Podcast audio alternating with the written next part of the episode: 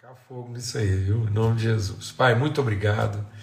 Obrigado pelo teu amor, obrigado pela tua bondade, a tua fidelidade. Eu quero te agradecer hoje, Pai, especialmente pela amizade.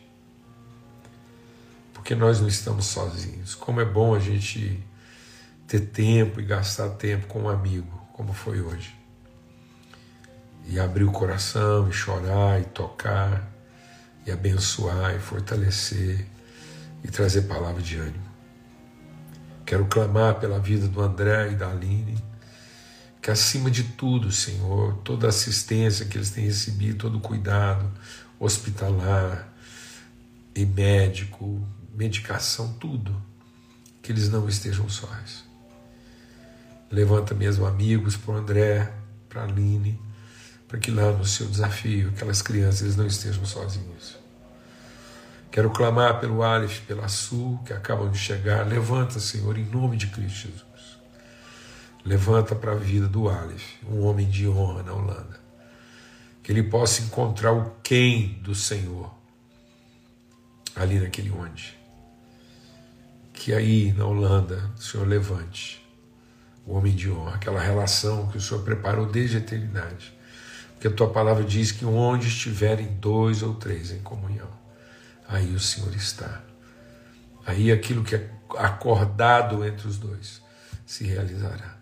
Só tem uma coisa que a gente não suporta nessa vida, Pai: é a solidão. Dos pecados o Senhor já nos perdoou. E o Senhor faz então o homem solitário viver em família. Que em todo lugar, em todo tempo, em toda e qualquer circunstância, nós possamos encontrar família, Pai. No nome de Cristo Jesus, o Senhor. Amém e amém. Graças a Deus. Aleluia. Eu quero, na sequência do que nós estamos meditando aqui, Marcos 5, Lucas 8, a gente está falando sobre aquele encontro né, da mulher hemorrágica. E depois Jesus caminha, continua caminhando, vai lá com o centuri, com, com o, o, Jairo, né, que era o líder lá da sinagoga, e, e ressuscita a filha de Jairo né, se surpreendendo a multidão. Então a gente está falando dessa questão da multidão e essas tendências né, da, da, da, grande massa. E aí eu vou ler um texto aqui correlato, dentro dessa reflexão que a gente está fazendo aí, nesses dois textos, né?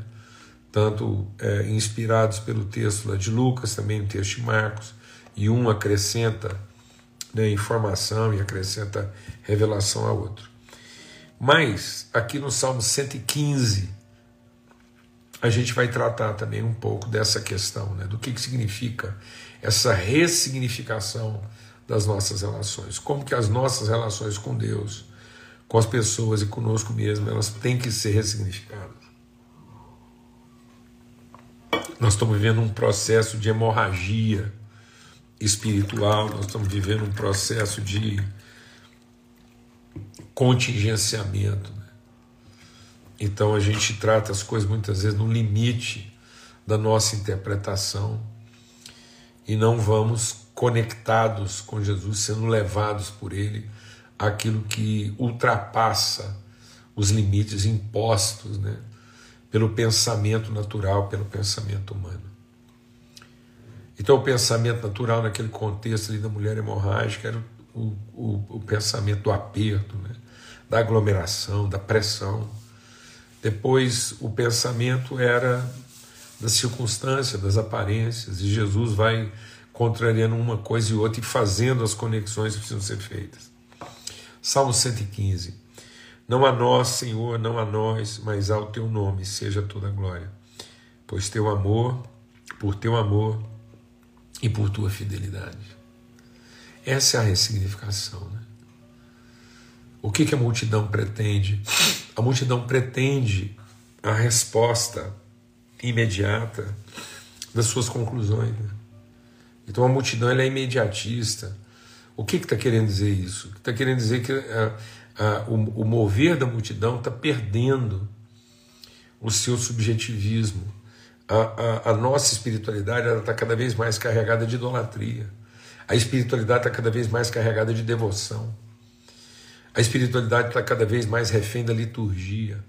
Então é a liturgia que determina, é, o, é a qualidade do louvor, da banda, é, é, é, a, é a expertise do pregador, é, é o esmero da mensagem. Então, essa estrutura aparente, essa forma aparente de viver a espiritualidade, isso nega a fé.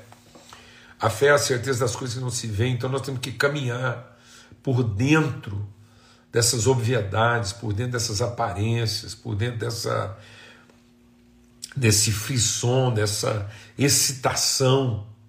Há uma excitação de religiosidade, imaginando que, que é aquilo que é, é o ajuntamento, né, o, o calor, é, o vigor, isso vai garantir alguma coisa.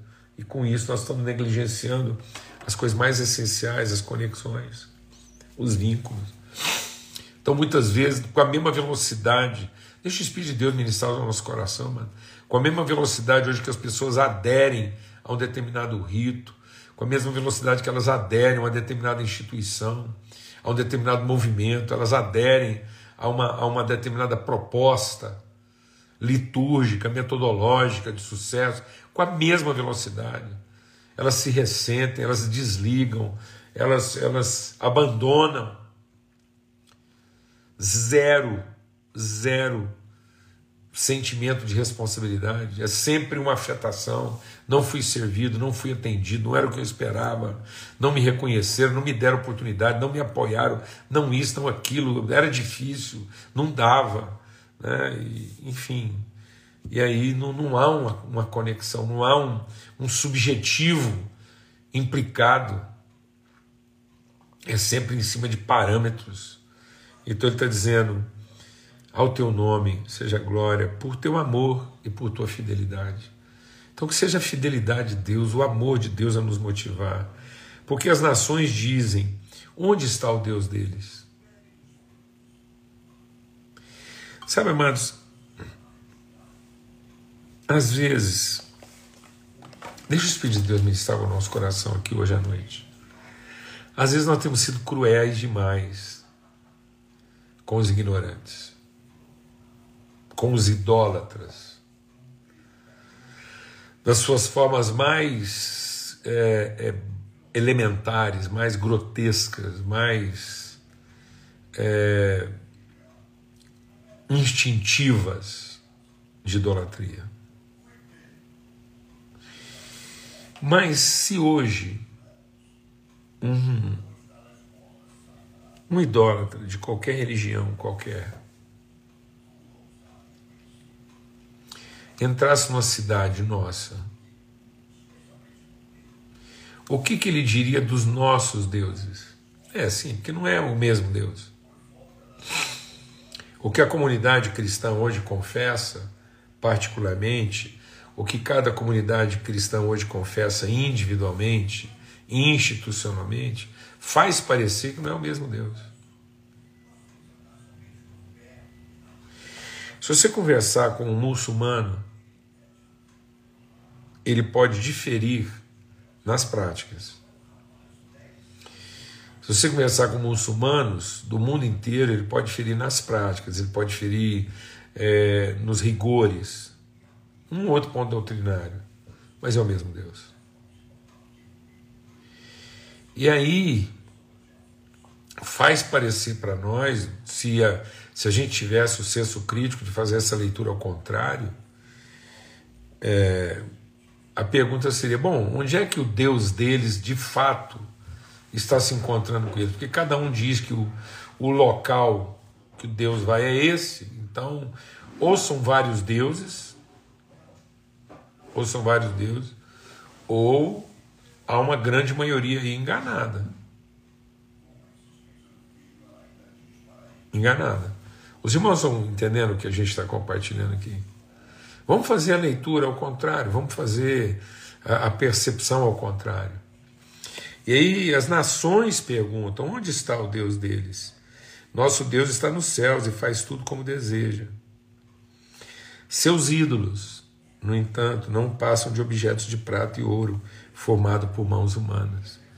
Então, amados, o nosso Deus está nos céus.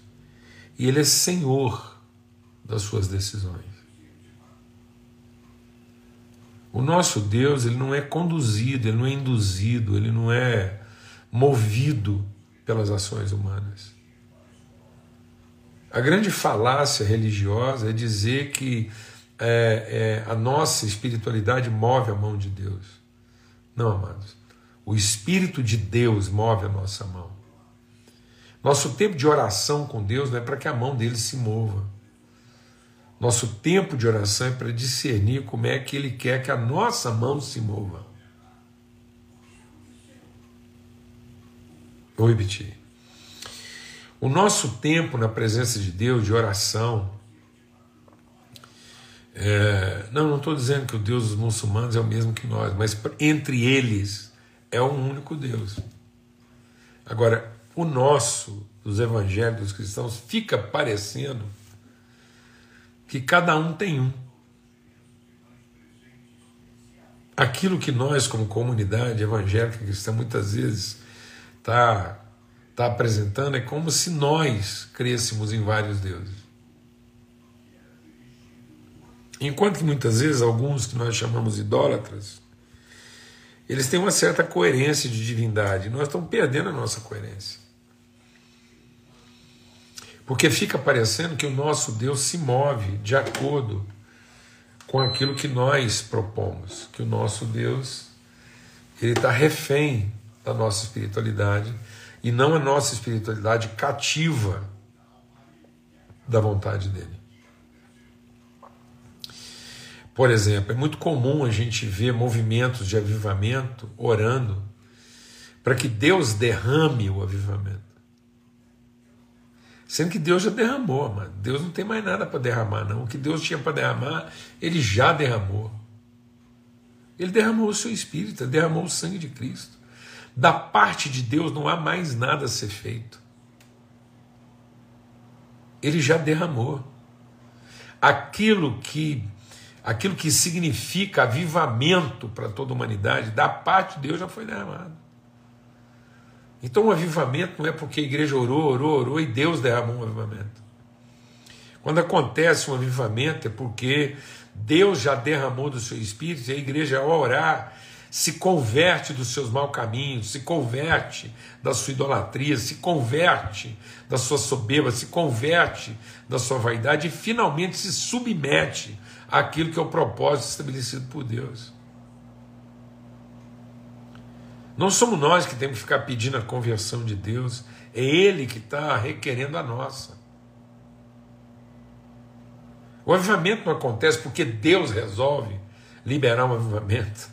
O avivamento acontece porque finalmente nós nos submetemos àquilo que é a vontade revelada de Deus para que a gente viva uma condição de avivamento.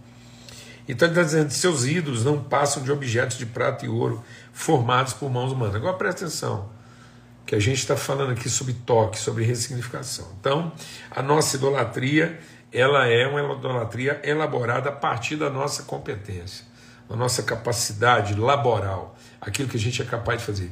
Guarda isso no seu coração, porque isso é essencial para o nosso entendimento. Toda nossa idolatria está fundamentada na nossa competência. Toda vez que eu coloco a minha competência antes da minha submissão à vontade de Deus. Toda vez que a minha capacidade, a minha ação vai adiante daquilo que de fato é a vontade de Deus para a minha vida, isso é idolatria.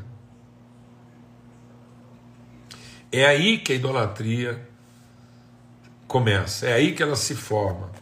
Porque a idolatria, ela, ela, ela constrói deuses a partir da semelhança humana, sendo que Deus está querendo gerar homens a partir da sua semelhança.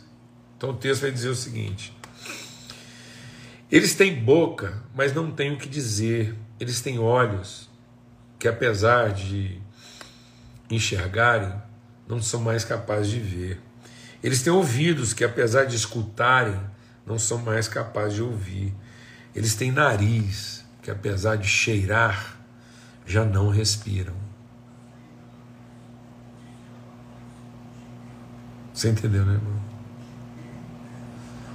Nariz que tem mais tempo para cheirar do que para respirar.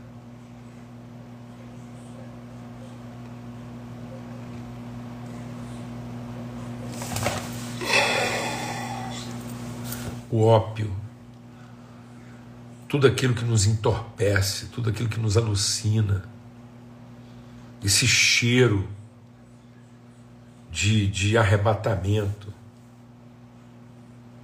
de alucinação.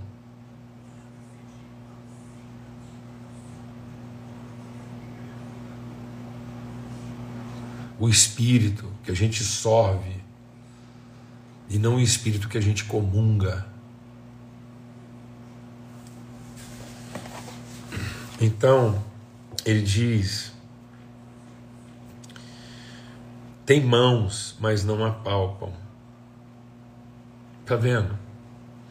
Olha que coisa forte, interessante nesse texto. Tudo que eles fizeram foi feito com as suas mãos. Mas agora, essas mesmas mãos que realizaram tudo não têm mais a capacidade de tocar. A gente realiza muito, mas toca pouco, conecta pouco ou quase nada. E ele diz: pés que não caminham. Como pés que não caminham? É pés que, apesar de andar muito, andar muito, andar muito, andar muito, não vão a lugar nenhum.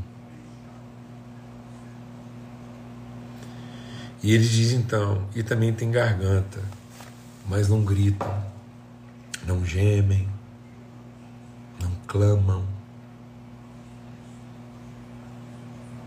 não se indignam. E ele diz então: aqueles que fazem ídolos e neles confiam são exatamente iguais a eles.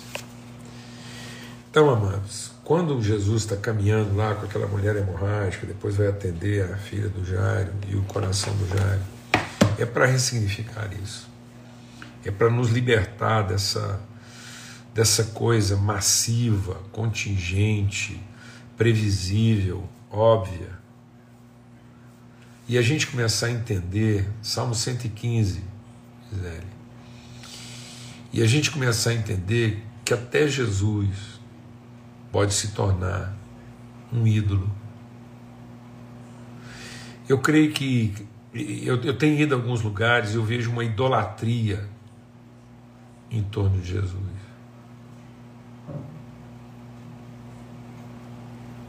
Quando Jesus estava no meio daquela multidão, era um ídolo. Quando Jesus caminhava para a casa de Jairo, ainda era um ídolo. Não era um exemplo de pessoa, era ainda uma referência de divindade.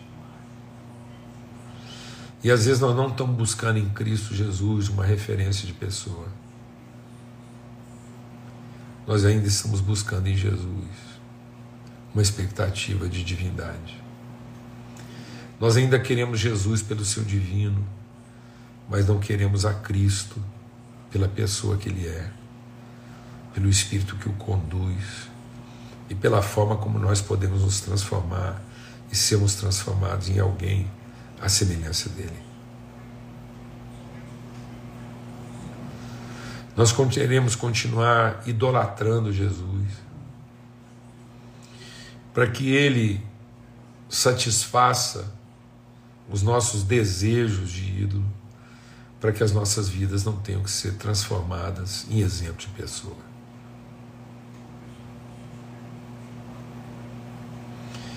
É muito fácil que através da nossa devoção a gente celebre o rito da idolatria de Jesus, para que a gente não tenha que ser transformado como pessoa.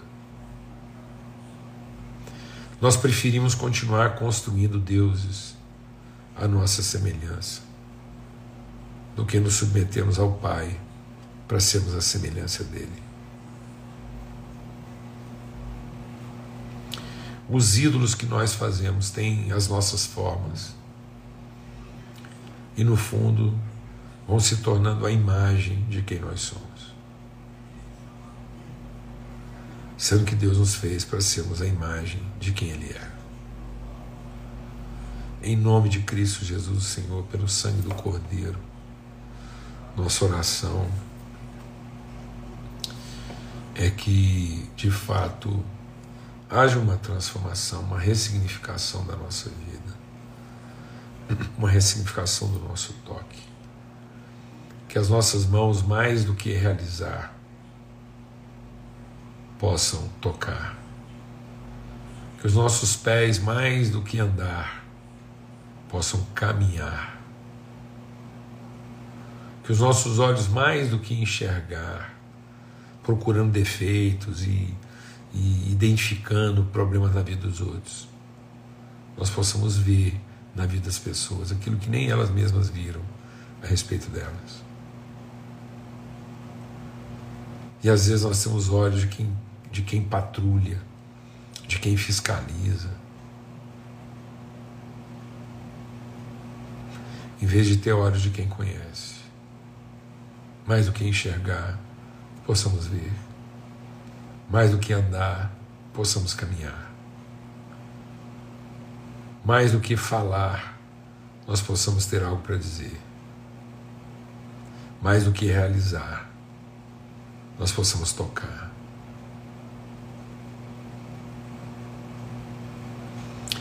Mais do que escutar aquilo que nos agrada e aquilo que nos irrita, nós possamos ouvir mais do que cheirar como quem quer ser entorpecido, nós possamos respirar o mesmo Espírito numa bendita e santa comunhão. Em nome de Cristo Jesus, o Senhor, um forte abraço e até amanhã, se Deus quiser. Amém.